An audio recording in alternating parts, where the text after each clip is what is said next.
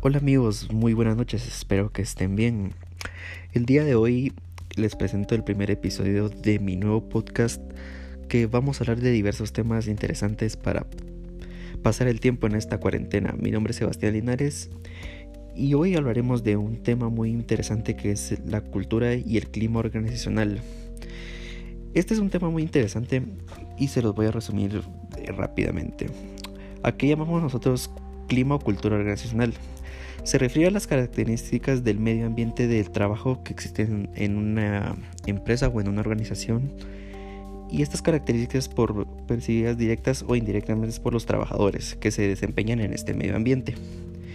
También las repercusiones eh, del comportamiento laboral pueden influir mucho en la organización, en tanto positiva como negativamente, porque puede eh, influir bastante en su desempeño que un clima organizacional esté de una mal manera administrado y eso influye mucho en el desempeño de la misma organización.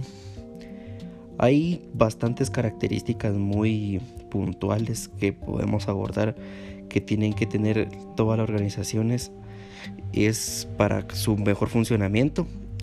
Les voy a enumerar algunas que son las más importantes de, para que el, personal tenga un clima bastante amigable y el funcionamiento de las organizaciones sea de la mejor manera.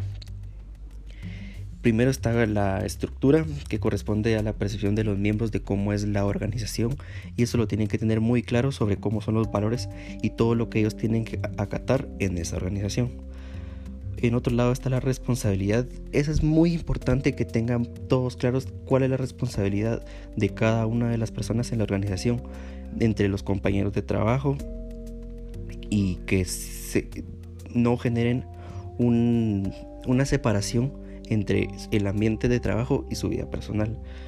La recompensa es bastante también puntual mencionarla porque es la percepción sobre los miembros de qué lo que tiene que llevar a hacer su trabajo y en ello recae todo lo que ellos son recompensados en la organización. También están los desafíos de los miembros de cómo incentivar a los trabajadores a siempre cumplir todos los desafíos que lleva el trabajo de la organización.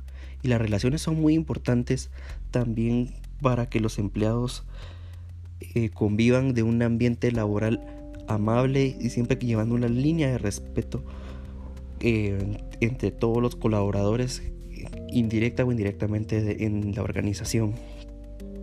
La cooperación es bastante importante, el trabajo en equipo en una organización es fundamental para que todo esto sea de una manera exitosa todo lo que va a llevar a cabo los papeles de la organización. Siempre van a haber conflictos, claramente, pero tenemos que tener cuando surjan los conflictos resolverlos de una manera pacífica y siempre buscar las más prontas soluciones.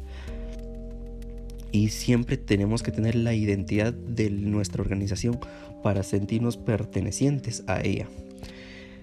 Bueno, esos son los factores más importantes sobre una cultura organizacional bien establecida que casi todas las empresas deberían de manejarla.